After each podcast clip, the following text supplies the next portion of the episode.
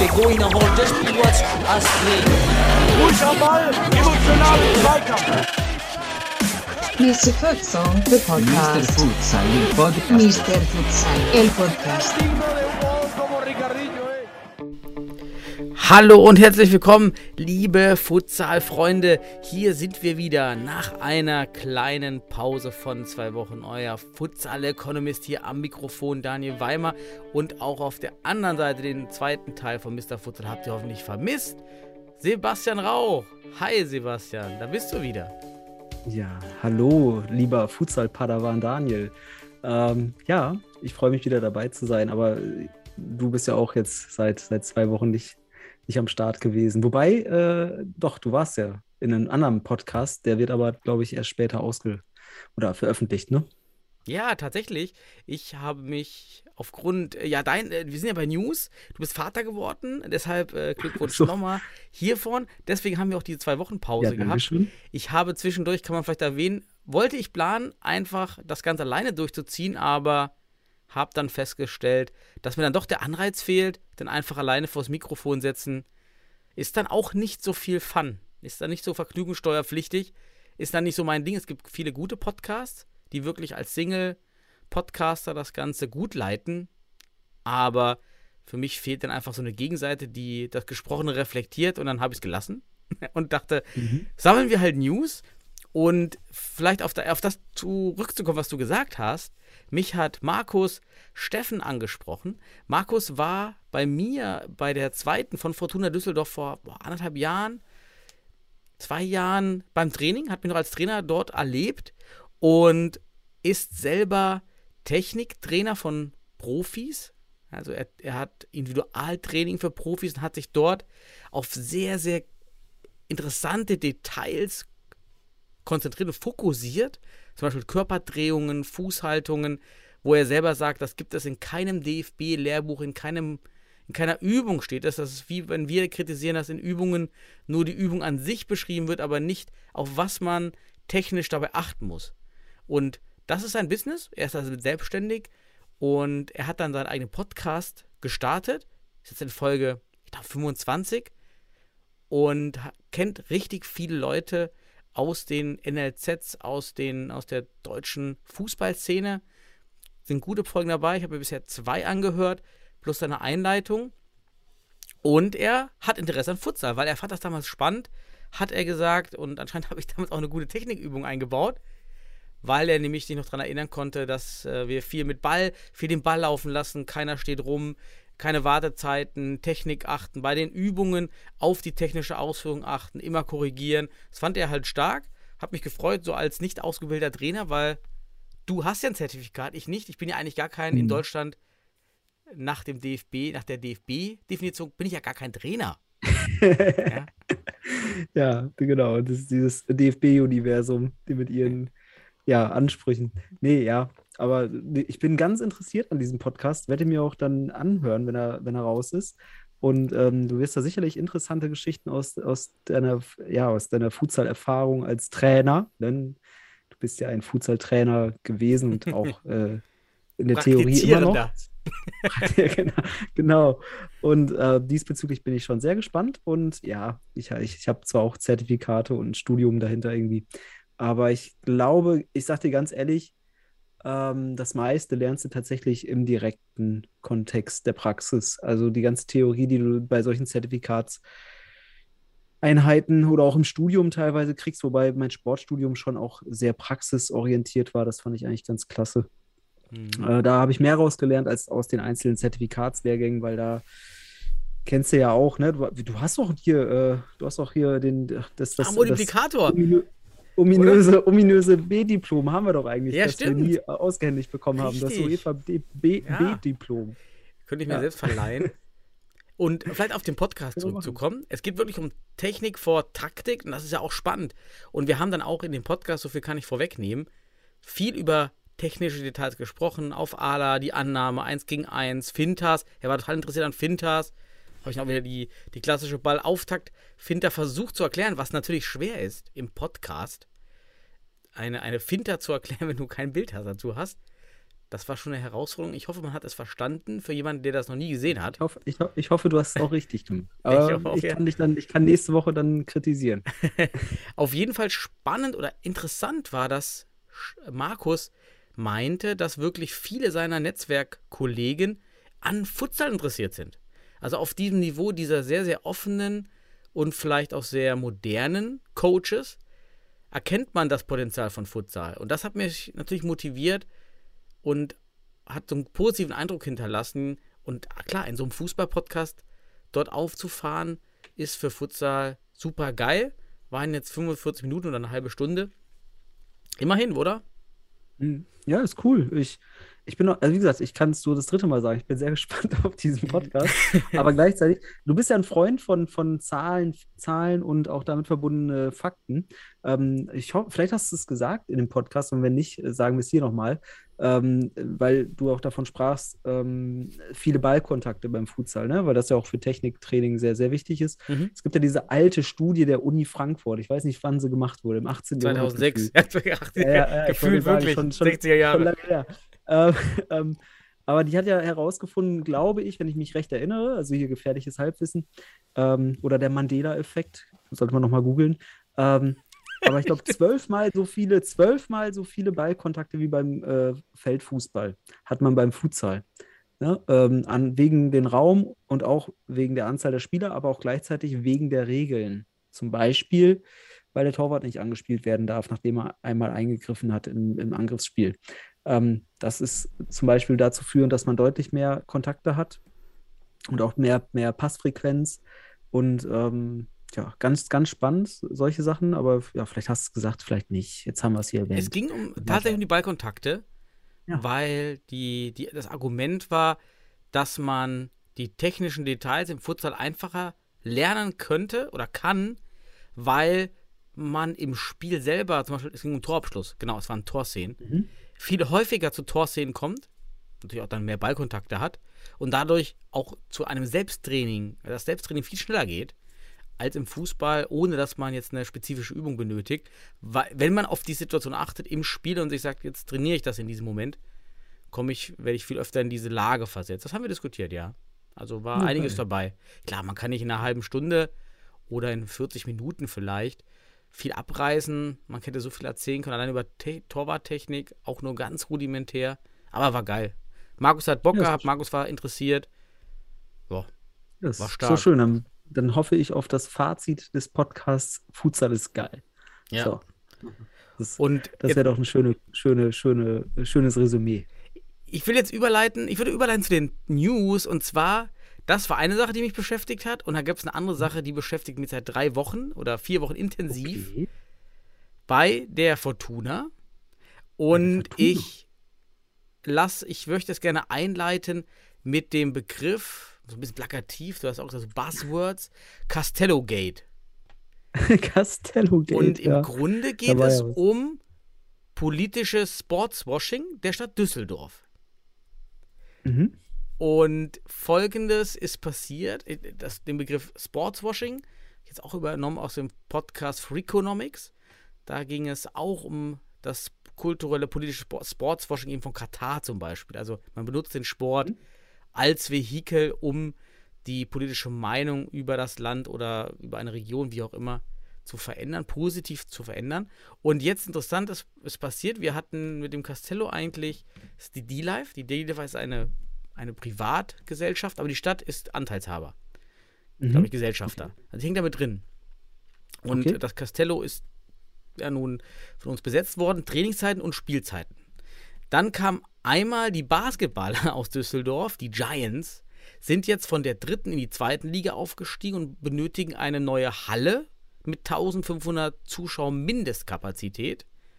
Da ihre alte Halle, alte Halle des Comenius Gymnasium nur 350 Zuschauer fasst.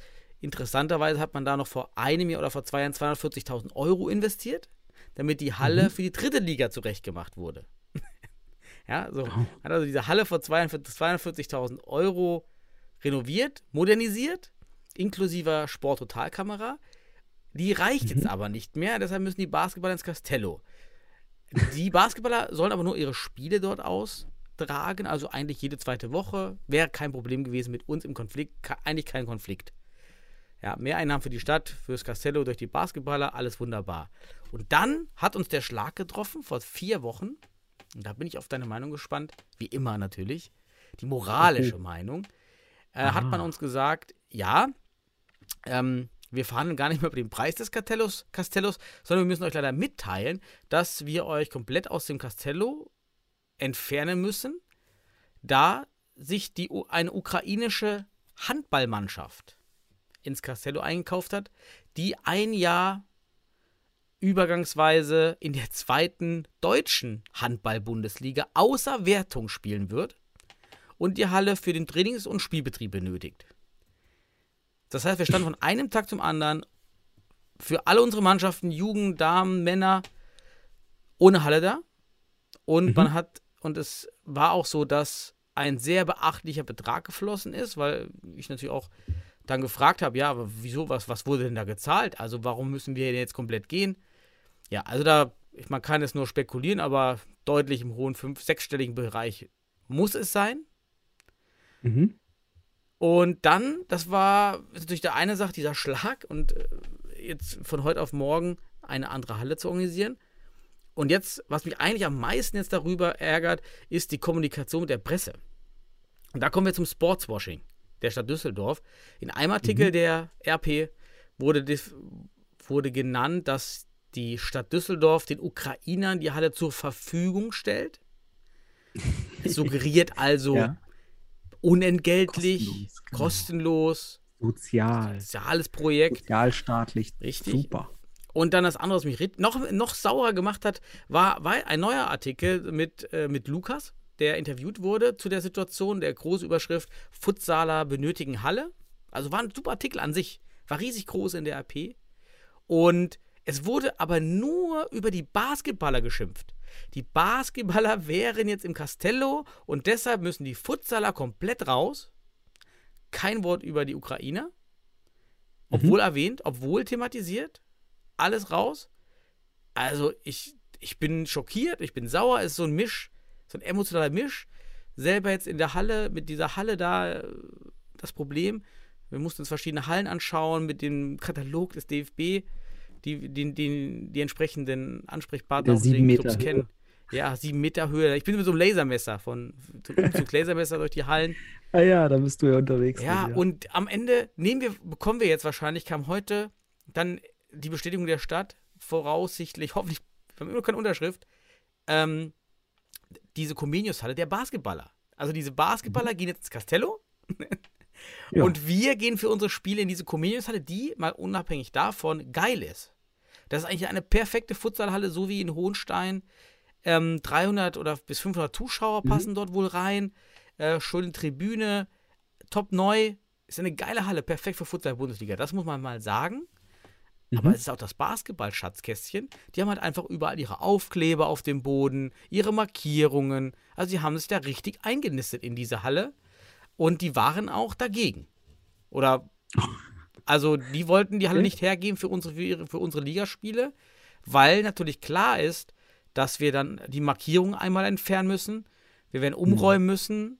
Und ja, das war wohl nicht so gewollt. Aber das, ja, kam wohl so durch. Naja, im Tausch gegen das Castello darf man, muss man da auch ein bisschen Schmerzen haben. Ne? Richtig, muss schon sein. Aber die Basketballer will ich wirklich keine, da keine Schuld zuweisen. Die sind aufgestiegen sportlich, alles gut. Die hätten ins Castello gehen können, alles gut. Ja, wie siehst du die ganze Sache? Einmal überhaupt, dass man so einen Deal macht für Geld in der Größenordnung, für ein Außerwertungsspielen. Ja, Mhm. und dann aber auch noch die Kommunikation. Ich, Daniel, du hast jetzt, glaube ich, hier fünf Minuten runtergerattert. Ich weiß nicht, an welchem Punkt ich genau mehr ansetzen soll. Ich muss aber stehen lassen, mein, mein, mein Monolog. nein, nein, mein, nein, ist- mein, genau, es war ein schöner Monolog, aber ich äh, finde den Begriff Sportswashing ganz geil, weil das ja auch ähm, eine gewisse Art der medialen Manipulation ist. Ne, du wolltest ja mal eine Meinung dazu. Und ich bin ja aktuell tatsächlich tiefergehend in der Medienanalyse ne, und damit verbundener pädagogischer oder auch Tugend, Virtue Signaling heißt das übrigens. Ähm, Tugend-Signalisierung. was ist richtig? Was ist moralisch richtig? Und da sind wir aktuell, leben wir aktuell in einer Zeit, die sehr diffus ist. Oder wie wir Sozialwissenschaftler sagen würden, alles ist halt immer sehr komplex. Ähm, aber hier äh, ist es eine sehr deutliche Art der, ich sag mal, der moralischen, des moralischen Framings, so nehme ich das wahr. Ich habe mir nämlich auch einen Artikel dazu angeschaut, den hast du ja auch damals in die Gruppe geschickt, deswegen seit drei Wochen beschäftigt dich das. ja. ähm, und da sprach ja, glaube ich, der Bohmann, ich glaube, ist von der Stadt, ne? Der Bohmann? Mm, ja, ich glaube. Ist das der? Oder von der, von der, von der, von dem Castello ist das, glaube ich, ein Vertreter gewesen. Aber der hat da so richtig moralische Frames aufgebaut. Er sprach, indem man den Ukrainern jetzt hier diese Halle zur Verfügung stellt, für dieses, ich sag mal, äh, außer, außer, außer Rechnung oder wie man das nennt, außer, außerhalb des, des, des Punktesystems mhm. mitspielen in der zweiten Liga. Ähm, er nannte es ein Akt der Menschlichkeit. So, das ist natürlich schon mal klar. Du weißt auch gerade, ja, alle sind, sind für Ukraine und so weiter, bla bla.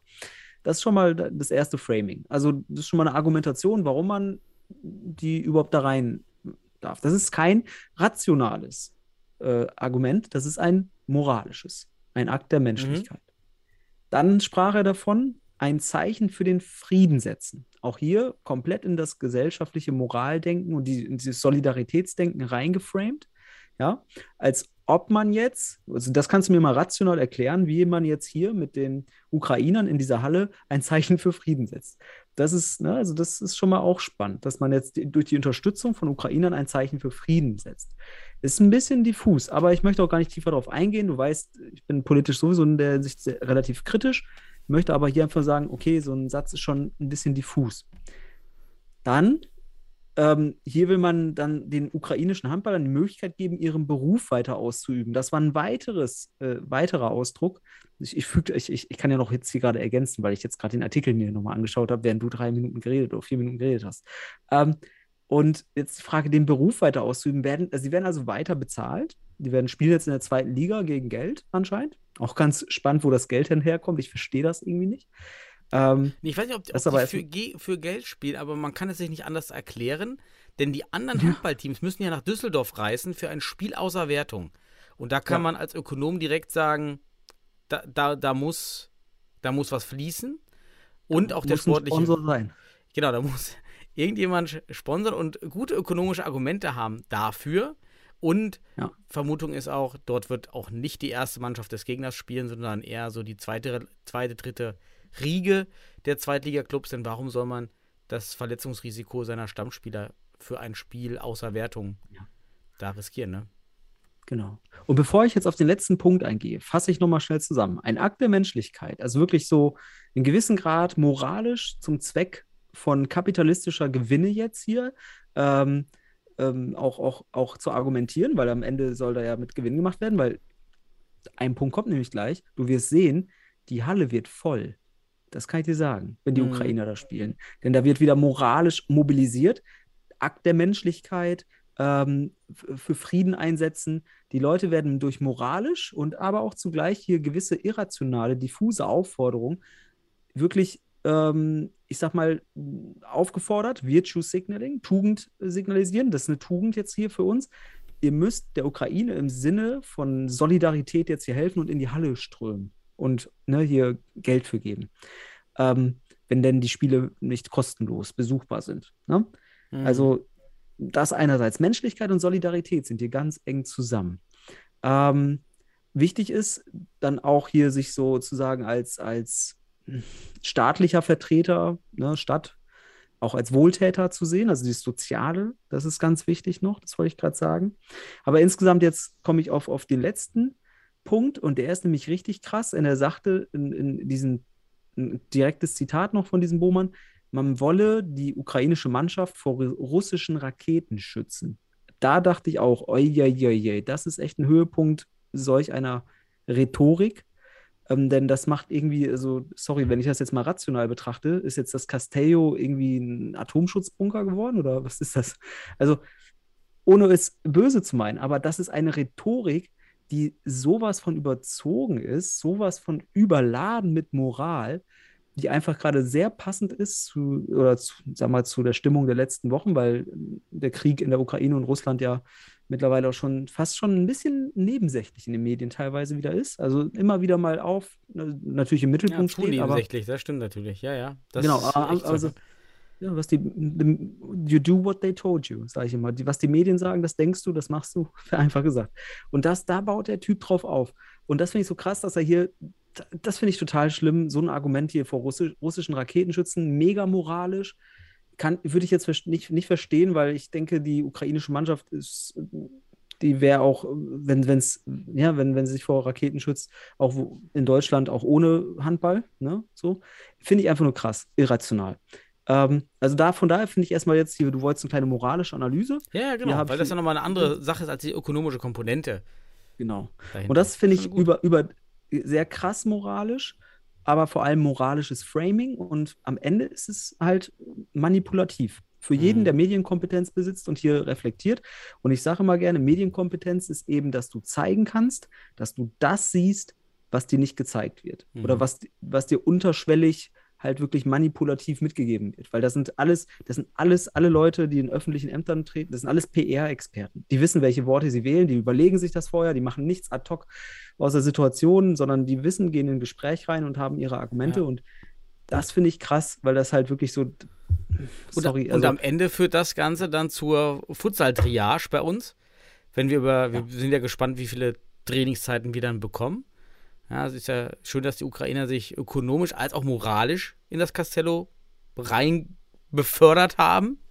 ich muss ja, auch sagen, ich finde das eine Ebenen. super Aktion. Ich finde das eine super Aktion. Also wirklich, ähm, Natürlich, ich hätte nur Ding, wünschen können, dass man mit uns redet, viel Ja, früher genau. redet und vielleicht hätte man ja auch gemeinsame Aktionen finden können. Also wir gemeinsam mit den Ukrainern, gemeinsame Spiele, irgendwas, gemeinsame Spieltage, irgendwie die Trainingseinheiten gemeinsam.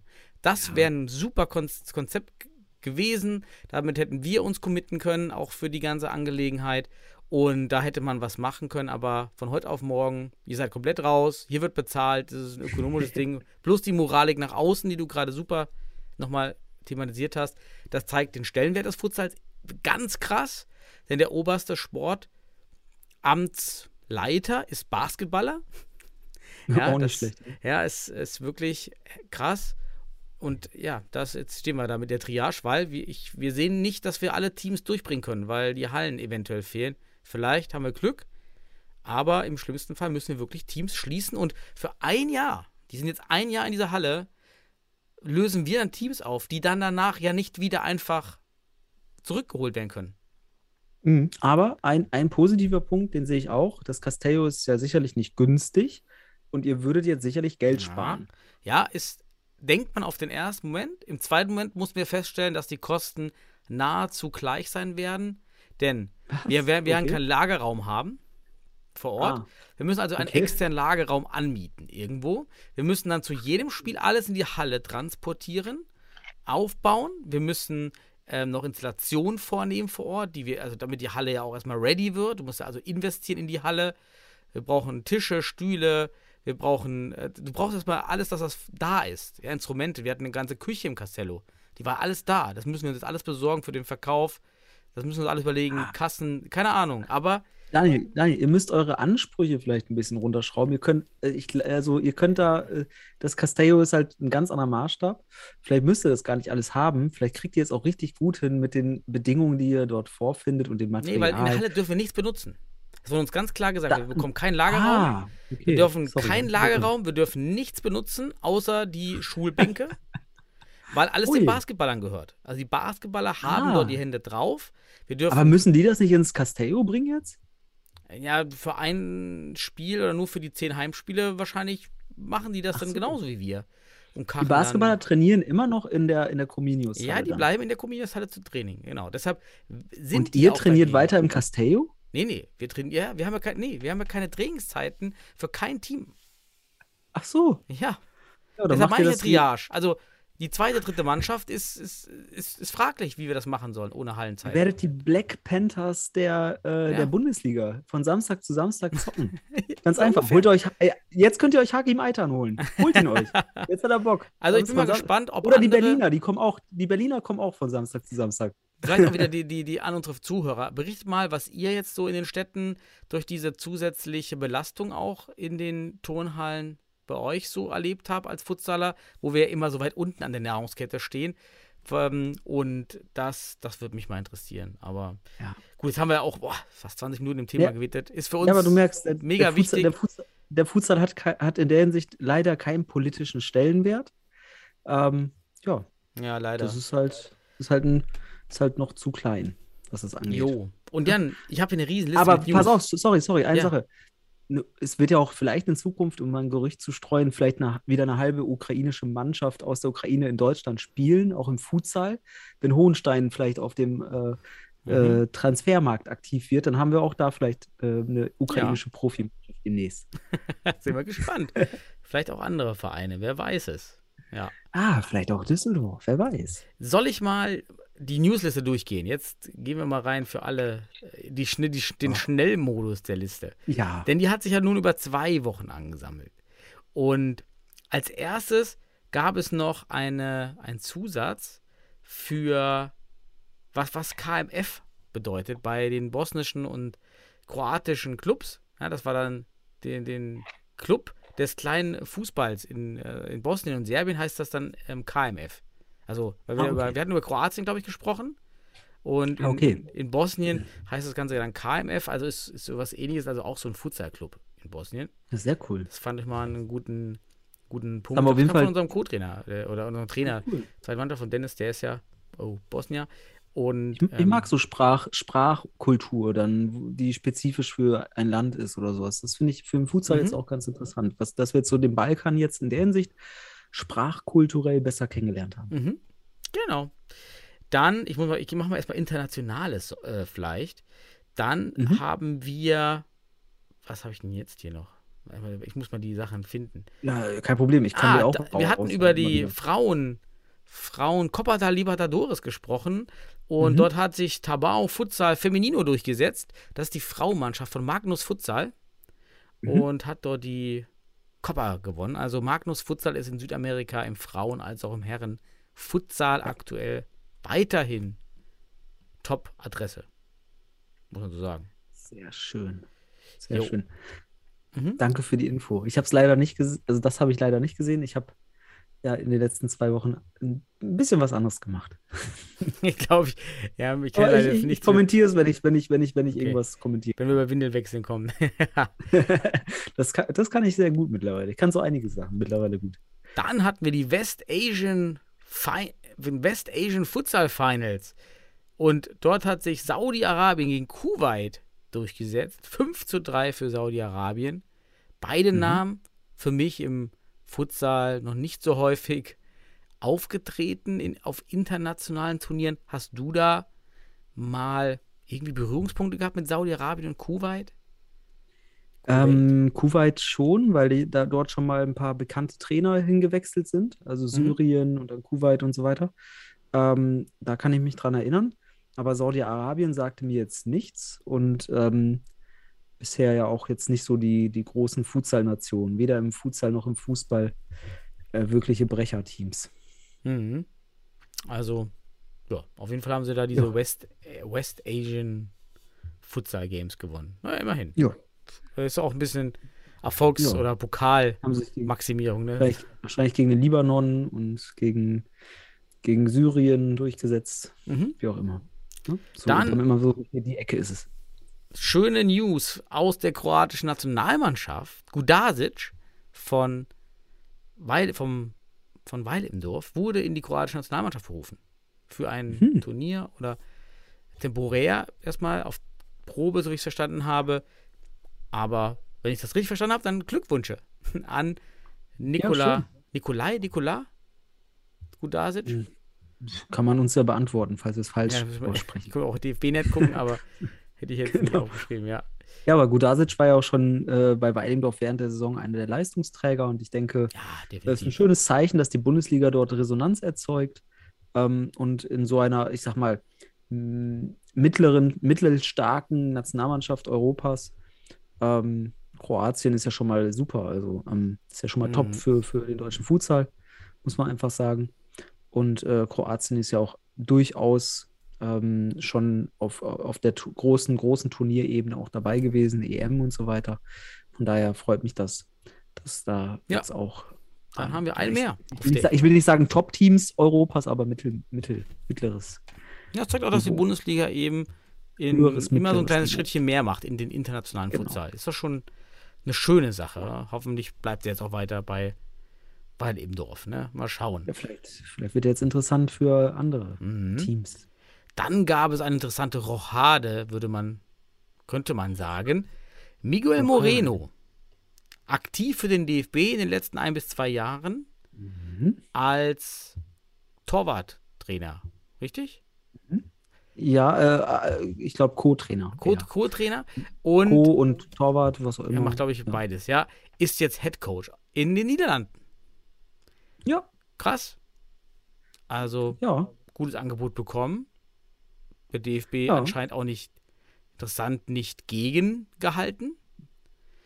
Ja, Klar, Head Coach, Co-Coach, aber DFB versus Niederlande ist interessant. Da, da würde mich mal solche so Aufzeichnungen interessieren, so wie bei Watergate damals, so, so, so O-Tonaufnahmen, so, wa warum, wirklich um die wahren Gründe zu kennen, warum der aber- Schritt nun gemacht wurde. Kann auch privat einfach sein. aber jetzt, jetzt können wir mal ein bisschen raushauen, weil äh, ich habe zuvor so im Buschfunk gehört, dass Miguel Moreno auch bei Weidemdorf irgendwie auf der Liste stand und im Gespräch war. Ohne jetzt hier, ja, ich habe da was gehört. Ähm, mir wurde aber gesagt, wir dürfen das auf keinen Fall im Podcast bringen. Aber ist ja nicht so gekommen, deswegen bringe ich es. Ähm, und jetzt ist er in der Niederländ ist er niederländischer Bondscoach. Und Ja. ähm, ja, ist auch interessant. Also zu einer, ich will jetzt nicht sagen, Niederlande ist jetzt für mich jetzt nicht deutlich besser als der deutsche Futsal. Man hat das ja auch bei dem Länderturnier in den Niederlanden gesehen, dass da jetzt kein großer Abstand ist zwischen den Niederlanden und Deutschland.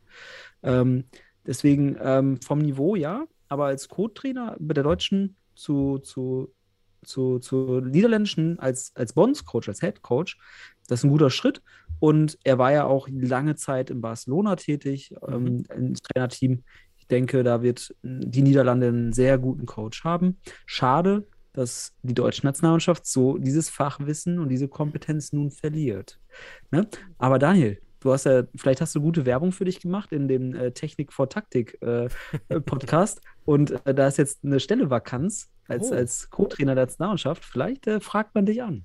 Ja, Ohne Lizenz. Ich bin leider nicht auf der Liste der UEFA B-Lizenzinhaber des ersten und letzten, also des letzten Lehrgangs. Da wird wahrscheinlich rekrutiert. Man ho kann hoffen, international wäre halt auch wieder ein gutes Signal, denn zum Beispiel auch Vietnam zeigt, dass man, dass man dort auch auf externe Expertise setzt und hat den Weltmeistertrainer von 2016, den Argentinier Diego boah, Giustozzi, verpflichtet Mhm. für das Futsal-Team. Also auch hier greift man zu starken internationalen Namen. Ja, aber der, der war Top-Trainer in Spanien jetzt auch zwischenzeitlich Mhm. bei El Porto. Also von daher, der hat auch El Porto wieder so richtig in Schwung gebracht, war kurz vor der Meisterschaft ähm, in seinen ersten zwei äh, Saisons mit, der, mit dem Team. Jetzt war so ein, ja, ich will nicht sagen, ein bisschen die Luft raus, ähm, aber ein Top-Trainer, Weltmeistertrainer und Mhm. ähm, El Pozo wirklich wieder auf Vordermann gebracht und jetzt in Vietnam, also da, Vietnam kann sich freuen über so, einen- so, so einen Fachmann. Also ich, manchmal denke ich mir auch so, ey, so einer wird Deutschland echt gut stehen. Aber Ja, gut, also in Vietnam nimmt man das Geld in der Hand. zu, zumal ja diese Namen anscheinend wechselbereit waren. Und wir haben ja schon über Milko Matic geredet, der wechselbereit Ja. wäre. Wir haben geredet über den portugiesischen Trainer, der Mhm. ja auf der seine Karriere erstmal für Portugal beendet hat. Und jetzt auch noch der Name, die auf dem, Ja. auf dem Markt sind. Es stellt, stellt sich mir die Frage, ist das eine Frage von Geld oder ist es eine Frage von fehlenden Netzwerken auf Ja. dieser Ebene, dass niemand in diese Ebenen starke Netzwerke hat und davon weiß, dass der eine, dass der und der neue Herausforderungen suchen und Mhm. dann den DFB da reinzubringen. Ja, schade. Also es gibt Mhm. anscheinend Trainer, die wechselwillig sind und auch Lust hätten. Oder ja, auf jeden Fall auch mal. Es gibt Fluktuation, aber beim, DF beim DFB ist jetzt ein Platz frei. Vielleicht, ähm, vielleicht, du hast ja irgendwann mal so kritische Stimmen in den Raum geworfen. Marcel könnte ja mal sowas wie, wie weiß nicht, wie Koordinator machen und so weiter des Futsals. Und da könnte man doch jetzt hier vielleicht Vakanz machen und dann richtig guten, äh, einen besseren oder was auch immer dazu holen. Weil so einen spanischen oder südamerikanischen Top-Trainer, der wird, glaube ich, oder einen portugiesischen, der wird dem deutschen Futsal richtig gut tun. Und ich glaube, es ist auch in den nächsten Jahren ähm, sicherlich mal ein Zeitpunkt dafür da, glaube ich. Na, auch, auch Marcel ist jetzt schon, wie lange ist er schon Trainer? Sechs, sechs Jahre der Nationalmannschaft? Ne? Also von daher ähm, hat jetzt auch den, den, den Beginn der Deu des deutschen Futsals auf Nationalmannschaftsebene geprägt. Und so frisches Blut mal wieder in so ein Nationalteam bringen, das wäre nach sechs Jahren nochmal, Mhm. könnte man mal drüber diskutieren. Aber haben wir ja schon. Ja. So, wir haben ja schon Wünsche geäußert. Also Matic, aber Matic hat man sich halt nicht geholt. Der war auch äh, nach Finnland dann erstmal frei. Beziehungsweise ist er jetzt, glaube ich, äh, in Zagreb gelandet, ne? Oder? Wie war das? Da war irgendwas. Er hat auf jeden Fall da jetzt einen festen Job Mhm. gekriegt. Genau. Ja, egal. Ähm, mach weiter. Neue Dann News. haben wir den Meister in den Niederlanden, Hovo Kobo. Wieder einmal Meister, schlägt den FC Eindhoven zweimal im Finale. Also auch hier Best of Three, glaube ich, in Holland. Ja, da Ja. haben wir denselben Meister, ist ja auch nun schon sehr, sehr häufig dort. Hat sich da etabliert. In den Niederlanden ist ja schon international ein ganz guter Name. Und dazu reiht sich auch ein der portugiesische Meister. Sporting Lissabon ist wieder Meister. Wieder im Finale gegen Benfica. Es ist ja, aber ich sag, das ewige ich, Duell. das, ja, das habe ich so nebenbei auf dem Handy manchmal mir reingezogen. Ähm, jetzt die, die letzten, das war jetzt am Wochenende was, glaube ich. Ähm, richtig geil. Muss, also für alle, die, die da nochmal Highlights gucken und so weiter, kann ich nur empfehlen. Benfica auch ein richtiges Top-Team, hat richtig Paroli geboten, war richtig geil das Spiel. Ähm, Sporting, Benfica sind wirklich zwei Top-Teams und auch Top 4 in Europa gewesen, ne? Mhm. ähm, haben wir gesehen. Also das ist wirklich die portugiesische Liga oder diese beiden Top-Teams, das ist echt extra klasse. Kann man sich auch auf jeden Fall antun. Noch im Nachgang sollte man sich da vielleicht nochmal rein friemeln, wenn man Bock denn, ich, ich sehe mich gerade, ich habe bei mir nur hingeschrieben, das erste Spiel hat Sporting gewonnen. Sind wir uns auch sicher, dass die auch die anderen Spiele gewonnen haben? Ich gucke jetzt gerade nochmal. Ja, ja, die ist aber das, das letzte, das war schon, also wirklich ähm, äh, äußerst sehenswert. Für, für Liebhaber, aber auch für. Ah, du hast ja für- reingeguckt, richtig. Du hast ja reingeguckt. Ich, hab, ich, hab mir die, ich schaue mir die Highlights da immer an, ne? aber ähm, Gut, dann sind wir safe da. ja, ich sehe gerade hier. Das ist halt das Problem, wenn man zwei Wochen da die News hat und äh, da gar nicht mehr richtig im, im Hinterkopf hat, was da genau war. Aber Ja. das jetzt relativ aktuell. Barca gewinnt wieder die LNFS. Also wir sehen in Europa haben wir eine starke Machtkonzentration weniger Teams im Futsal. Liegt ja Mhm. eventuell daran einmal, klar, Geld, Matthäus-Effekt, äh, dem der viel hat, dem wird auch noch mehr gegeben. Aber es liegt eben auch daran, dass es kein Low-Scoring-Game ist und man wenig überraschen kann. Man braucht eben schon die besten Spieler und anscheinend haben sich ja einige Clubs über Jahre ein gutes Polster da aufgebaut. Und es sind aber auch die, die immer einen guten Verein dranhängen. Also in großen Fußballvereinen auf die Ressourcen zurückgreifen, also wo diese Symbiose verstanden wird zwischen Futsal und Fußball. Ja, musst aber auch mal so einfach in die Champions League nochmal schauen, was da war in den Top 4. Ne? Da war Sporting, Mhm. Benfica und Barca. Und das sind alles Vereine, die wirklich einem großen Fußballclub angehörig sind. Ne? Aber, und das kann man auch sagen, in einer Kultur, wo der Fußball den Futsal nicht abstößt, sondern als Synergiepartner ähm, ansieht und ähm, in der Hinsicht in einer Kultur, die wirklich ähm, Fußball und Futsal nicht immer mit einer Trennschärfe betrachtet oder auch gegeneinander ausspielt, sondern am Ende des Tages wirklich auch schaut, wo kann man daraus lernen. Ne? Hier Technik vor Taktik beispielsweise und so weiter und so fort. Das ist ja in Südeuropa genau bei diesen drei Teams durchaus auch in der Jugendarbeit ähm, sicherlich nachvollziehbar, dass da Futsal ein wichtiger, mindestens ein wichtiger methodischer Aspekt Mhm. ist. Vor allem, in, wie gesagt, in der Ausbildung von Kindern und Jugendlichen. Ne? Habe ich auch gestern nochmal im Podcast mit Technik vor Taktik auch nochmal so erklärt, dass das schon eine gute Sache war. Ja, und dann habe ich noch eine kleine News eher, aber auch mal die Freunde aus der Schweiz. Dort gibt es jetzt bei Friends United, die ja hier bei, bei, bei mir hier im Podcast-Schrank hängen, mit einem Wimpel. Ähm, dort gibt es jetzt auch die, eine, eine Frauen, ein Frauenteam, die in der Swiss Women Liga dort mitmacht. Mhm. Also dort wächst auch der Frauenfutsal, also auch eine schöne Sache eigentlich, die man da hat. Und was habe ich jetzt noch internationales? International so ein bisschen, dass der Futsal, dass der Fußball weiter an den Futsal vielleicht ranrückt, denn das FIFA-Regelboard, das IFAB-Board, genau, IFAB, hat, fängt jetzt an in der zweiten holländischen Fußballliga die, den Einkick zu testen, anstatt dem des Einwurfs, dem, anstatt des Einwurfs, ja. Und ähm, wir hatten ja, oder die Thematik Timestop ist ja schon länger im Gange in der FIFA für Fußball. Also der Fußball wird weiter futsalisiert. Vielleicht. Ist doch, ist doch geil. Also, ich würde mir, also, ja, ein, Einkick sowieso. Ne, früher, aber gut, man muss auch sagen, der Futsal hat früher Einwurf gehabt. Ne? Also, da hat man sehr schnell gelernt, dass man lieber einen Einkick macht. Jetzt lernt man es im, im Großfeld auch vielleicht oder auf dem Großfeld. Was mir noch fehlt, ist dann tatsächlich äh, Netto-Spielzeit beim Fußball. Das, das finde ich viel besser. Es ist ja elendig, diese ganzen Verletzungspausen, diese Schauspielerei beim Fußball. Ich weiß, das kann ich mir gar nicht mehr antun teilweise. Also es ist schon lächerlich teilweise, wenn ich mir den, den auch internationalen Top-Fußball anschaue.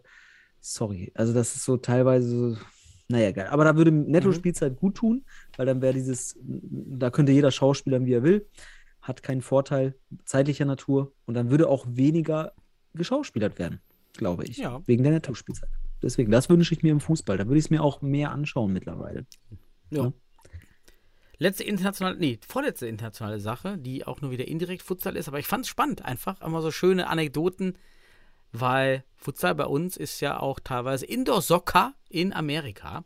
Und ich habe jetzt ähm, den, ein Interview gehört, gelesen, gesehen über den Grund, warum Soccer Soccer heißt und Football in England. Und man Ja. könnte ja denken, dass ein amerikanischer Begriff ist. Und ich habe gelernt, dass tatsächlich Soccer auch so in England genannt wurde und erst ab den 1980er Jahren komplett aus dem Sprachgebrauch in England verschwunden ist. Äh, kommt von Association Football. Und da ist so als Spitzname Soccer kam das wohl auf, wurde dann mit, mit nach Amerika übernommen in die USA, ist dann dort geblieben und in Großbritannien dann wurde es ab den 1980ern nicht mehr aufgeführt, dieses Wort. Fand ich mal ganz spannend. Interessant. Ja, der, der Football, aber da ist jetzt auch in Großbritannien natürlich mit Rugby und Football. Also wenn man jetzt Richtig, den American ja. Football nimmt, hat man natürlich hier auch wiederum sprachliche Konkurrenz. Und ich denke auch deswegen hat sich der Football als Fußball dort in, in Großbritannien durchgesetzt sprachlich. Aber Rugby ist halt dort dann der American Football Style, wenn man so will. Und das Mhm. ist in den Amer im amerikanischen Sprachgebrauch dann und auch im Sportkulturellen natürlich. Der Rugby ist dann dort der American Football. Natürlich ich, ich, nicht so zu vergleichen. Also Rugby ist nochmal, ich sag mal, ein bisschen, ähm, ja, wie soll man sagen, ein bisschen animalischer irgendwie gefühlt. Ne? Also ohne, ohne so Sch Schutz richtig. Sich da wirklich, äh, egal, jetzt, wir brauchen nicht über Rugby sprechen und American Football, aber auch kann ich eins sagen, ich schaue mir voll gerne Rugby an. Hier diese, ich weiß nicht, ob bist du so ein Typ für NFL ähm, Super Bowl-Zeugs und so weiter? Ja, ich schaue mir das als Event an. Ist halt immer auch abends spät. Ich finde das Ja. schön, dass es so mit, dass die Deutschen das entdecken. Oder nicht die Deutschen, hört sich wieder so ein bisschen Ja, ähm, halt die anderen, weil ich selber finde es spannend in den am Landesauswahlturnier haben wir das auch tatsächlich mal mit der Niederrheinauswahl geschaut. Es ist ein schönes Event. Es passiert natürlich Ja. nicht ganz so viel. Man muss wissen genau, was passiert. So das Konsumkapital muss Genau. man schon haben. Also man braucht in der Genau. Runde einen, der es versteht. Dann ist okay. Genau. Genau, dann kann der sich, äh, kann der sich toll fühlen und alles erklären.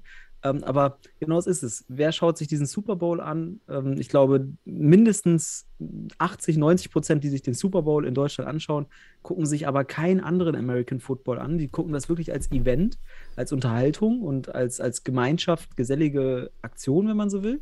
nachts.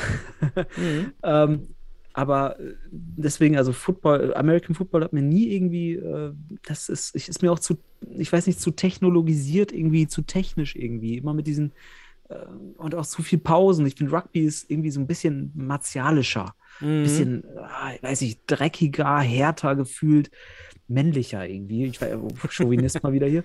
Ähm, nein, aber was ich sagen will, ist einfach irgendwie, ähm, ist irgendwie martialischer, animalischer, gefällt mir irgendwie besser und ich liebe es tatsächlich, Rugby anzuschauen. Ne? Und jeder kennt auch äh, Neuseeland, die, die ähm, All Blacks, kennt jeder, ne? Mit den, äh, mit Herrn Haka, Haka, glaube ich, Haka, diese komischen Tanz und den Gesang.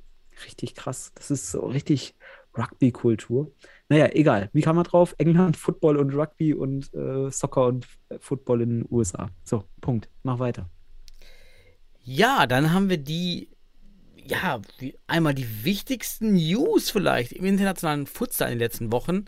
Plus für mich die Erkenntnis, in Indonesien geht Futsal ja mal richtig ab. Denn Ricardinho ist ja nahezu Pekena gewechselt. Das hatten wir schon mal thematisiert. Für erstmal drei Monate. Und das erste Spiel, was, das war ja Wahnsinn, die Stimmung. Die ganze Halle voll Ja. optisch könnte es auch eine Schulsporthalle sein, aber sehr, sehr simpel.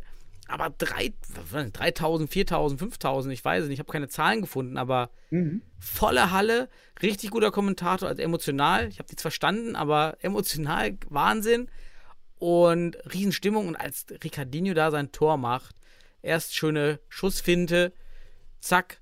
Und dann habe ich auch Gänsehaut gehabt. Die ganze Halle hat gebebt. Ja. Ich glaube, das hat auch Ricardinho kennt das nicht aus Europa so. Weil auch selbst die Spanier gehen nicht so extrem ab. Ja, man gewöhnt sich natürlich dann auch, auch in den fünf, in drei Monaten, wenn die Fans dort nicht mehr so abgehen bei einem Tor. Aber wenn du auf dem Niveau bist, wo Ricardinho ist und nochmal was Neues erleben möchte, ich glaube, dann hat er das damit schon erlebt. War das nicht sogar sein, sein Debütspiel? Da haben sie noch am Ende gedreht, das Spiel? Lagen Ja, ja, zurück ja, das war auch richtig spannend noch. Ja, Alter. richtig, ja, ja. Richtig geil. Aber das hat mich, weißt du, das hat mich an etwas erinnert. Das, das Spiel dort in Indonesien hat mich an den brasilianischen Futsal erinnert. Deswegen, ich gucke mir auch gerne diesen brasilianischen Futsal an, weil dort einfach die Halle bebt. Da die liegen da oder springen in die Netze irgendwie, die hinten neben dem Spielfeld aufgezogen sind, weil sonst die Leute auf das Spielfeld lan- äh, rennen. Ähm, und diese, dieser Enthusiasmus einfach und diese Leidenschaft einfach für den Sport ist so krass. Und das hat Ricardinho, ich weiß nicht, ob Ricardinho das ausgelöst hat, aber meine Frage wäre jetzt mal an dich, weil das kam mir auf. Ähm, was meinst du, wenn jetzt Ricardinho zum, nach Stuttgart wechselt? Meinst du auch, wir würden so eine geile, volle Halle kriegen in Deutschland? Nur wegen Ricardinho? Würde er so gehypt? Die Region wäre entscheidend. Haben wir dort Futsal-Teams? Ja, nein. Dann könnte es schon einige geben, die vielleicht Ricardinho aus den einfach als TikTok-Star kennen oder Instagram-Star. Aber ne, also ich glaube, so eine Halle 3000 Mann so aus, so am Ausrasten. Also selbst beim deutschen, beim Finale jetzt der deutschen Meisterschaft mit den 800 Zuschauern vielleicht in Stuttgart. Ja. Es war außer die Fans aus Hohenstein war es ja auch sehr ruhig in der Halle. Ja, Dann sollte Ricardinho nach Hohenstein wechseln. Ne? Das wäre doch geil. Nein, aber was ich sagen will, ist, es ist ja auch ein Zeichen dafür, wie gut und wie geil die Kultur des Futsals in Asien vorangeschritten ist auch, ähm, dass ein Spieler wie Ricardinho halt wirklich da auch für solche Euphorie sorgt, weil ich glaube nicht, dass wir in Deutschland, auch wenn wir Ricardinho hier sehen würden, ähm, derart, derartigen Enthusiasmus und Euphorie in den Hallen hätten. Es war schon geil. Also muss man sagen. Also es, ähm, und das für so ein Drei-Monats-Engagement, also wie gesagt, ich hoffe immer noch, dass er bald in, in Deutschland spielt. Also würde passen zeitlich. Also bitte hängt euch rein, Stuttgart oder wer auch immer. Oder Hohenstein. Heiko, Heiko, los. Mach ihm ein Angebot. Schreib ihn per Instagram an oder sowas. Mach ihm ein un äh, unmoralisches äh, Angebot oder wie auch immer. Kennst du den Film? Das äh, ein unmoralisches Angebot? Egal. Ähm, ja, oh, gut. Ich mache wieder einen Punkt, bevor ich hier wieder in andere Richtung denke. Daniel, du darfst weitermachen mit den News. Dann würde ich sagen, gehen wir rüber zu den deutschen News, für den deutschen. Futsal. Da hat sich doch einiges getan. Die Mhm. erste Rochade auch im deutschen Futsal. Jos van Gerven zieht wieder um von Köln zu seinem alten Club einer der, einer seiner alten Clubs, dem HSV. Und somit haben die HSV Panthers jetzt einen externen Trainer, können sich so entlasten, Spieler und können sich wieder voll auf das Spielersein konzentrieren. Ich glaube, ein guter Move für den HSV. Auch Jos van Gerben, klar, Bundesliga, verständlich. Ich finde es krass, den Weg. Also, Mhm. der, bin mal gespannt, ob Jos jetzt umzieht oder wirklich noch von Holland das Ganze managt, ho im Homeoffice. Ich weiß es Mhm. nicht. Spannend, ich glaube, für, für alle ein Win-Win, bis auf für Köln. Aber Köln hat jetzt mit Katani Kommen und gleich drauf. genau. Genau, wieder auch News. Katani und Rüschenpöhler über- übernehmen jetzt Aha. die, die, das Traineramt bei den Kölner Panthers. Von daher ist das vielleicht doch eine Win-Win-Situation für alle. Mhm. Ah, ich, ich sag mal so, ich, ich will nicht sagen, ich habe es kommen sehen oder ich hätte vielleicht auch sowas schon vielleicht äh, anf Anfang der letzten Saison oder der jetzigen Saison erzählen können, dass ich sowas vielleicht äh, als Idee hätte am Ende der Saison. Ähm, aber schön, Jos von Gerven ist jetzt wieder bei den HSV Panthers. Er war ja mal für eine kurze Liaison dort, für die UEFA Champions League damals ist er dort als Trainer aufgetreten. Ähm, und jetzt ist er aber für ein Bundesliga-Amt dorthin. Ist auch interessant. Ähm, ich bin gespannt, weil ähm, ich, ich weiß nicht, ähm, inwieweit äh, die Philosophie von Jos van, van Gerven ähm, tiefergehend ist im Futsal. Sicherlich ist es ein Experte in vielen Bereichen, aber in Köln kann auch vom Spielerpotenzial abgehangen, äh, an, ja, doch äh, abhängig gewesen sein. Ähm, habe ich jetzt nicht so eine extreme Entwicklung gesehen. Zumindest nicht, was ich in der, in der Relegation gesehen habe. Ähm, und deswegen bin ich gespannt und Jos van Gerven wird sein, seine Futsal- Futsal-Philosophie in Hamburg dann zeigen. Und da äh, ist schön, dann so ein, ein auch wieder ein interessantes Gesicht zu sehen, auch zu gucken, ob da wirklich was oder was dahinter steckt. Das, darauf bin ich gespannt. Und ich bin gespannt darauf, ob die HSV Panthers dadurch wirklich den nächsten Entwicklungsschritt machen, haben neue Spieler. Diese Spieler müssen rangeführt werden. Und ich glaube, mit einem externen oder einem Head Coach, der nicht nebenbei noch spielt, ist das sicherlich sehr gut möglich. Und deswegen wünsche ich Jos van Gerven und den HSV Panthers da viel Erfolg und ich bin echt gespannt. Zweiter Punkt. Ähm, Armin Katani, neuer Head Coach bei den Futsal Panthers und als Co-Trainer äh, Christoph Rüschenpöhler, Rüschi.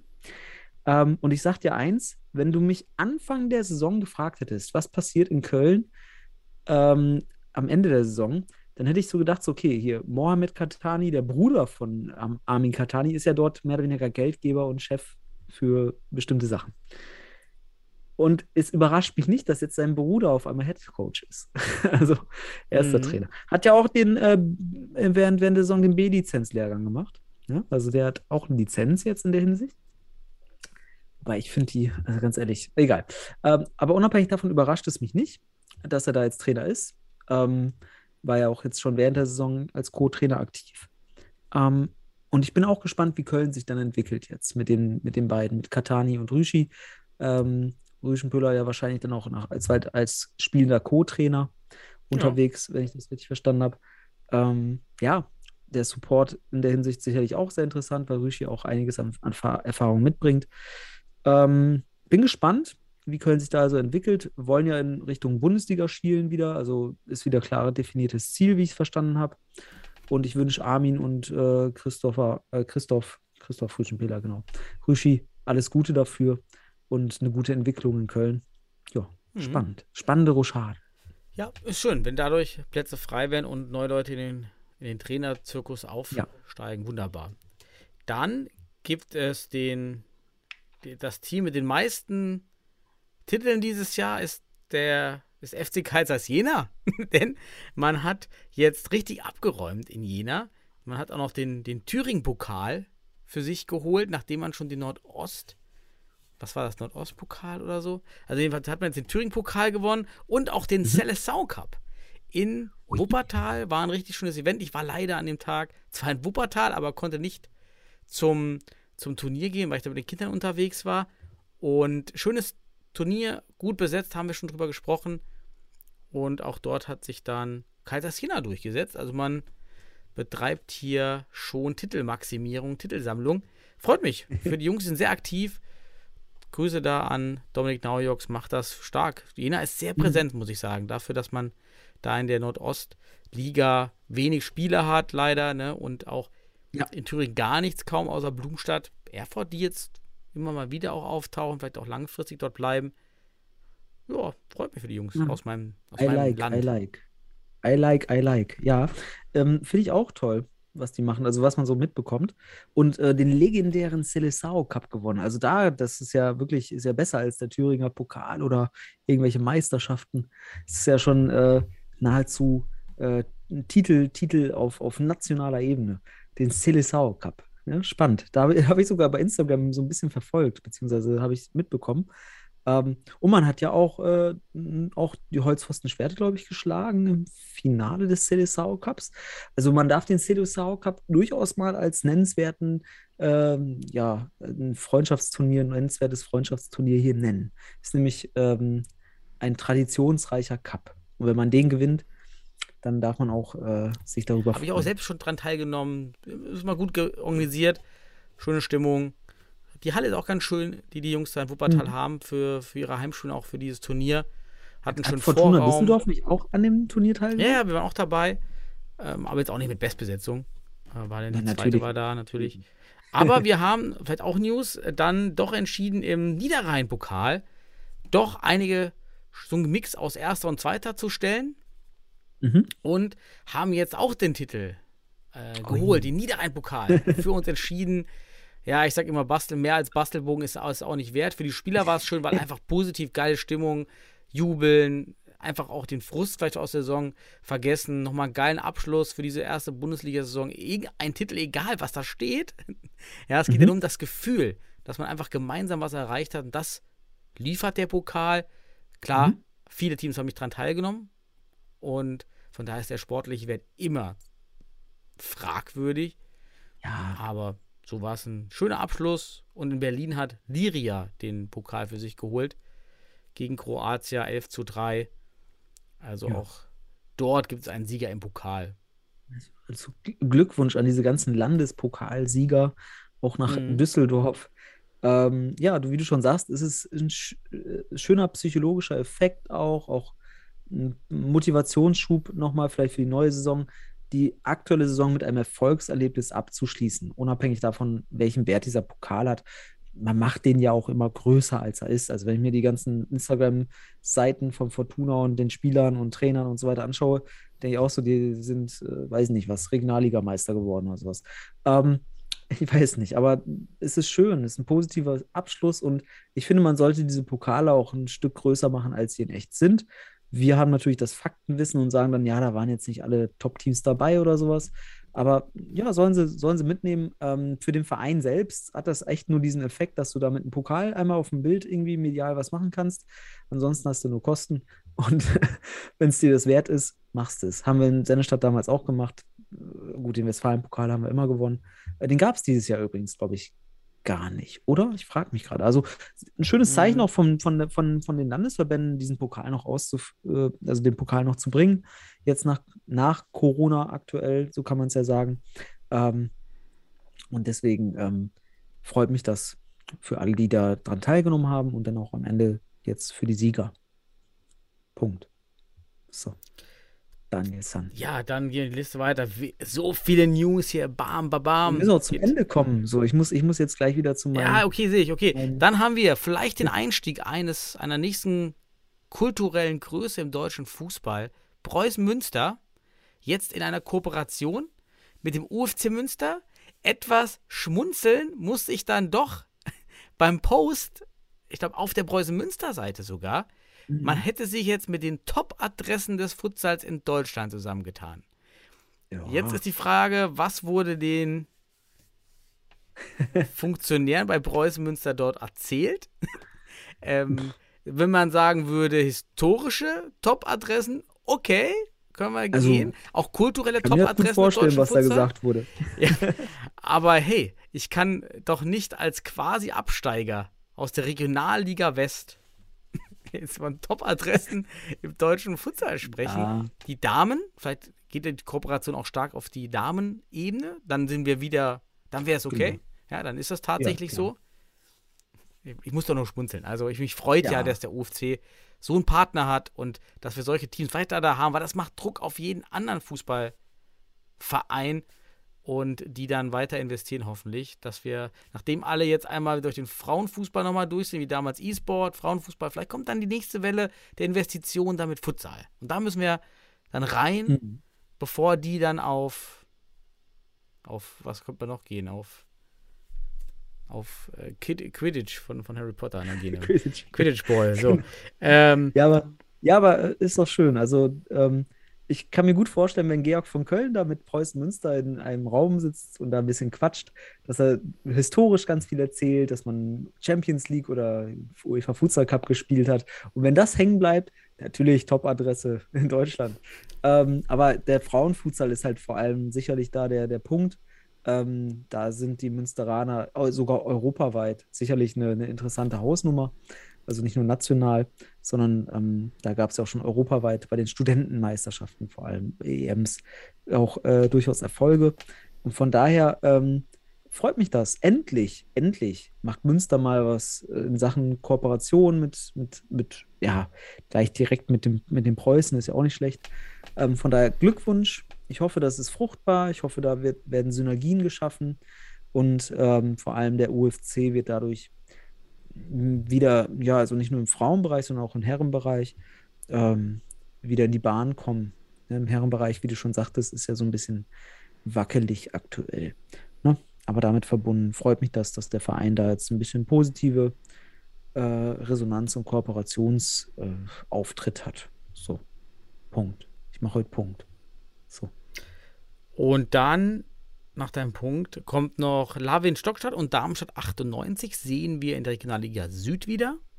Mhm. Als Aufsteiger freue ich mich auch. Darmstadt 98 hängt ja hier mit dem Trikot von Rainer Schreiber Fernandes hier bei mir im Podcast-Schrank. Freue ich mich ja besonders, dass, da, dass es da auch wieder was gibt.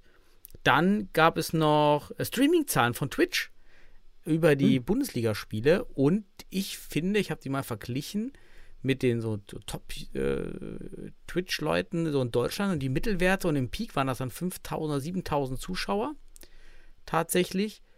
Ähm, unter, also gleichzeitige Zuschauer fand ich stark für die deutsche, für dieses Halbfinale und Finale. Mhm. Und im Verglichen mit den Zahlen der Top-Twitch-User sind wir so bei Top Platz 80 bis 100 in Deutschland. Und ich glaube, und das ist so meine Theorie, das kommt über den DFB-Kanal natürlich. Und das wäre wieder ein Beweis oder eine weitere, ein weiterer ähm, Hinweis, dass diese Kooperation im DFB ganz wichtig ist für den Futsal. Denn wenn es den deutschen Futsal-Kanal auf Twitch geben würde, hätten wir wahrscheinlich im Peak 100 gehabt und keine 7000 im Finale. Und das kommt eben, weil man auf dieser DFB-Plattform ist. Und da ist mir klar geworden, das geht an alle Vereine, wenn ihr mit Sponsoren verhandelt, das ist das Argument. Über den Futsal, über die Futsal-Bundesliga kommt ihr auf die DFB-Kanäle. Das ist mir da noch, noch, mal, noch mal klarer geworden. Das ist das Argument, warum man in den Futsal gehen muss als Sponsor. Nicht, weil da eine Bande hängt oder so, sondern weil man auf die Kanäle des DFB kommt, für die man normalerweise für die Reichweite viel mehr zahlen müsste. Mhm. Und dann hat man solche Zugriffszahlen und das fand ich wirklich gut. Also da die 7000. Ja. Ja. Es ist, ist jetzt nicht verwunderlich. Ne? Also ich hätte gerne mehr Vergleichswerte, also wie das auch in anderen Sportbereichen aussieht. Das Ja. hätte mich noch interessiert. Einfach um so auch so eine Orientierung zu haben. Aber an sich, so allein sehen die Zahlen ja gar nicht so schlecht aus. Ähm, und ja, wie du schon sagst, also ich denke, das ist jetzt für viele Bundesligisten nichts, nichts äh, Neues, dass man eben mit dem DFB jetzt als, als Schlagargument äh, kommt, wenn man mit Sponsoren spricht. Weil wie, wie günstig kannst du dich sonst einkaufen, wirklich, um, um wirklich diese Reichweite und diesen, dieses Licht des DFBs auch noch abzukriegen. Ähm, und damit, ich weiß, ich kann mich noch aus der Zeit beim MCH äh, erinnern, natürlich Sponsoren immer mit dem DFB direkt in Verbindung gesetzt. Die Stadt Bielefeld immer mit dem DFB direkt, ne? weil die, das ist das, was die auch interessiert. Ne? Mhm. Man möchte äh, mit dem in einem Licht stehen und der DFB hat halt ja, manchmal national durchaus kritische Pers äh, wird auch kritisch beäugt national, aber international vor allem ist der DFB ja durchaus eine richtige Hausnummer. Also der DFB ist ja international total total ähm, beneidet auch, ne? Also für, für die ganze Struktur und die Ja, Sportkultur, Recht. Fußballkultur. Ja, da macht der DFB im Inter internationalen Vergleich auch richtig gute Arbeit. Und Mhm. wir kritisieren den DFB hier wirklich auf nationaler Basis halt wirklich auf hohem Niveau. Muss man auch einfach so sagen. ne? Also, äh, wenn wir jetzt, okay, im Futsal haben wir noch viel, viel Luft nach oben für die Kritik, ne? Können wir auch viel machen. Aber im Fußball, ähm, ja, wenn jetzt, äh, geh, geh nach Österreich und dann vergleich mal das mit dem DFB. Äh, Das ist eine ganz andere Welt. Ne? Der DFB ist einfach schon eine Hausnummer und da will man mit rein. Und äh, über den Futsal kriegt man es jetzt. Und äh, ist auch diesen Sommer sicherlich für viele Sponsorengespräche der Bundesligisten das Schlag, Hauptstark-Argument. So, Also wir waren auf jeden Fall over average DFB-Kanal Oh, cool. damit. Ja, average beim DFB-Kanal sind so 2000, in den letzten drei Monaten 2300 average User und da waren Ja. wir auf jeden Fall dann drüber. Ich, kann mir vorstellen, das guckt ja auch, m- m- guckt ja auch lieber jemand Futsal als, weiß nicht, A-Junior und Bundesliga oder sowas. Also, sorry, also. Ja. Ähm, oder, oder, oder auch die Frauen äh, ist halt, ähm, ich glaube, da gibt es ja auch die Highlights, ne? So. ja, ja. Und Also, ähm, ja, ich, ich weiß jetzt nicht, aber trotzdem, ich glaube, Futsal ist da schon nochmal ein anderer Reizpunkt. Ich glaube, der DFB hat hoffentlich in dieser Saison auch gesehen, dass der Futsal durchaus Reichweite erzeugen kann, auch für andere Zielgruppen. Twitch beispielsweise ist ja auch nochmal äh, durchaus zukunftsorientiert. Dann wir ja auch diese Zielgruppe ähm, binden und ich denke, da kann der Futsal sicherlich auch bei behilflich sein. Ja, ich habe mal genau geguckt. Also durchschnittlich gleichzeitige Zuschauer waren diese 5400 und Peak waren 7700 und damit bist du mit den 5400 halt deutlich über den 2000 Average-Usern des DFB-Kanäle. Also das ist schon top. Ist schon, Super. Top das ist ein guter Vergleichswert. Das ist Ja. gut. Also intern beim DFB ist der Futsal also gut gelandet. ja. Ne? Ja, und dann bin ich durch mit den News und als letztes möchte ich schließen, einfach mal zurückzudenken, weil wir es gemacht haben, an die skurrilste Szene der Futsal-Bundesliga, an dich, was deine skurrilste Szene war. Meine auf jeden Fall war das Abkleben des Mittelkreises beim Spiel Fortuna Düsseldorf gegen Hohenstein-Ernsthal, als die Schiedsrichter der Meinung waren, der Radius muss 1,5 Meter sein und nicht der Durchmesser 1,5 Meter. Und wir mussten dann den, den Kreis mit Tape kleben, der dann so halb krumm auf diesem Feld war. Das war wirklich so meine skurrile Situation der Futsal-Bundesliga 2021-22. Was Ach, war deine?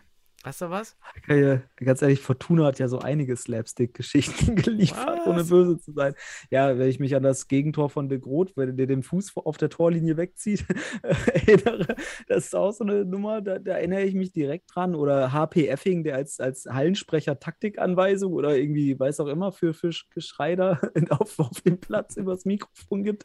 Also sorry, Fortuna hat in dieser Saison einige, einige Dinger gerissen, ähm, die in Erinnerung bleiben. Ähm, und ähm, also von daher, der Mittelkreis super geil. Für den konnten wir nichts. Ja, ja, ist okay, ist okay, aber man lernt ja raus. Und jetzt in, in der Comenius-Halle ist, ist vielleicht der Mittelkreis dann auch zentral und äh, drei Meter, wer weiß. wir wissen es nicht. Ähm, oder ihr klebt einfach so einen drei Meter Banner vom DFB einfach in, ins Zentrum, habt ihr den auch. Nee, ähm, skurrile Sachen. Also das ist auf diese drei Szenen, die ich jetzt gerade genannt habe, die sind, wir, sind mir in Erinnerung. Also der Mittelkreis bei Fortuna, das Tor, wo de Groot den Fuß wegzieht, wo er den Ball nicht anstoppen will.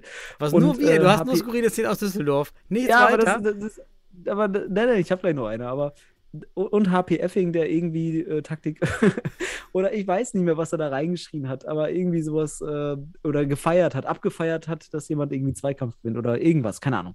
War mir auf jeden Fall zu strange. Ähm, strange, strange war es, genau. Um, ich erinnere mich noch, ähm, ähm, an was erinnere ich mich? Ähm, an Wawrek, der sich selbst abschießt. Den fand ich auch gut. Oh, ja, der, der war auch gut, stimmt. Der war gut. der sich da gegen, den gegen die Wand schießt und den Ball ins Gesicht. Fand ich auch total lustig. beim Also, Aufwärmen. Das war doch beim Aufwärmen, oder? War das im Spiel? Nee, das war, im nach, Spiel, das war nach dem Gegentor. Gegen genau, wo er erstmal, oder? erstmal wieder falsch von der taktischen Verhalten wieder völlig Ja, über, ja, richtig. Es war gegen Weil Imdorf, war. richtig.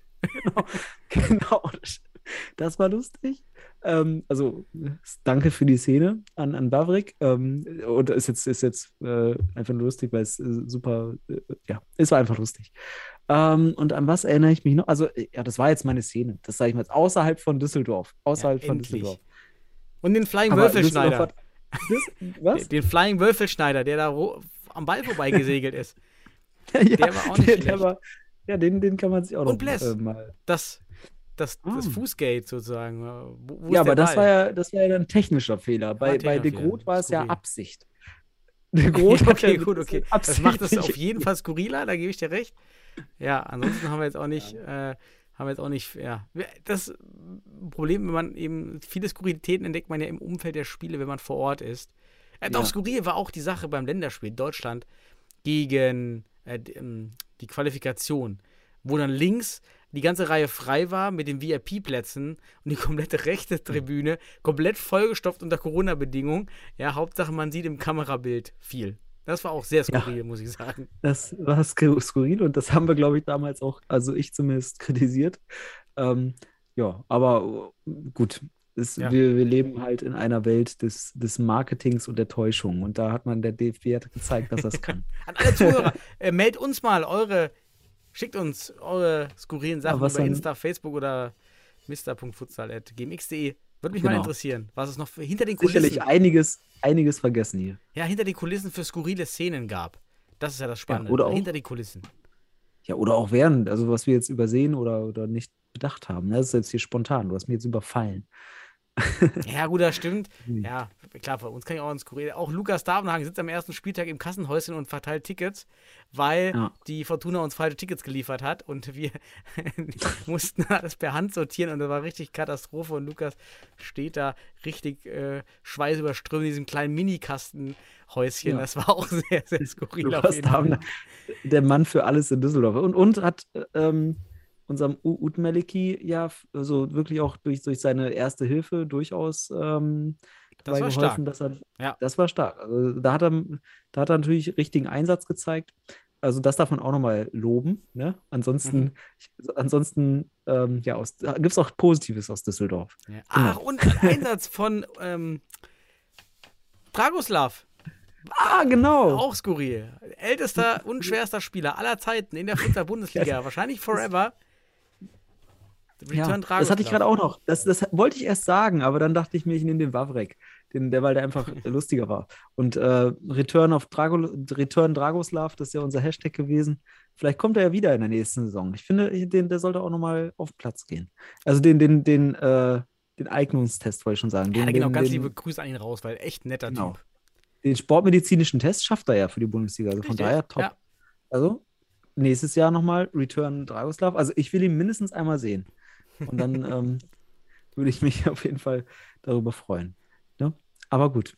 Er ist deutscher Meister geworden übrigens. Ja. Dragoslav ist deutscher Meister geworden. Er hat sagen. ein Bundesligaspiel gemacht, hat einen Einsatz und ist damit deutscher Meister geworden. Also Daniel hat mehr erreicht als du und ich zusammen. Also was ja, willst du mehr? so ist das, Ja, richtig. Der durfte, der durfte diese 16 Kilo äh, Radkappe mit jemand anderem zusammen. Wobei Dragoslav, ich glaube, der hat auch die Power, das alleine hochzustemmen. Ich glaube, der kann das. Ich glaube, der hat die auch alleine hochgestemmt. Genau. Geil. Schön. Daniel, das hat Dann- mich gefreut. Hau rein. Bis hoffentlich in nächste Woche. Mal gucken, wie dein Kommt drauf an, aber ich, Leben äh, sich ich, ergibt. Ja, ich, langsam kommt Struktur rein in den Tagesablauf wieder. So, von daher, ich, ich danke dir für die, für die interessanten Gedanken heute und die News. Habe auch dadurch wieder Auffrischung bekommen. Und ähm, ich wünsche allen da draußen jetzt einen schönen, schöne, weiß nicht, schönen Donnerstag, schöne, schönen Freitag, schönen Samstag, schönen Sonntag. Eine gute Zeit. Lasst Ja, euch gut gehen. tschüss. Adieu.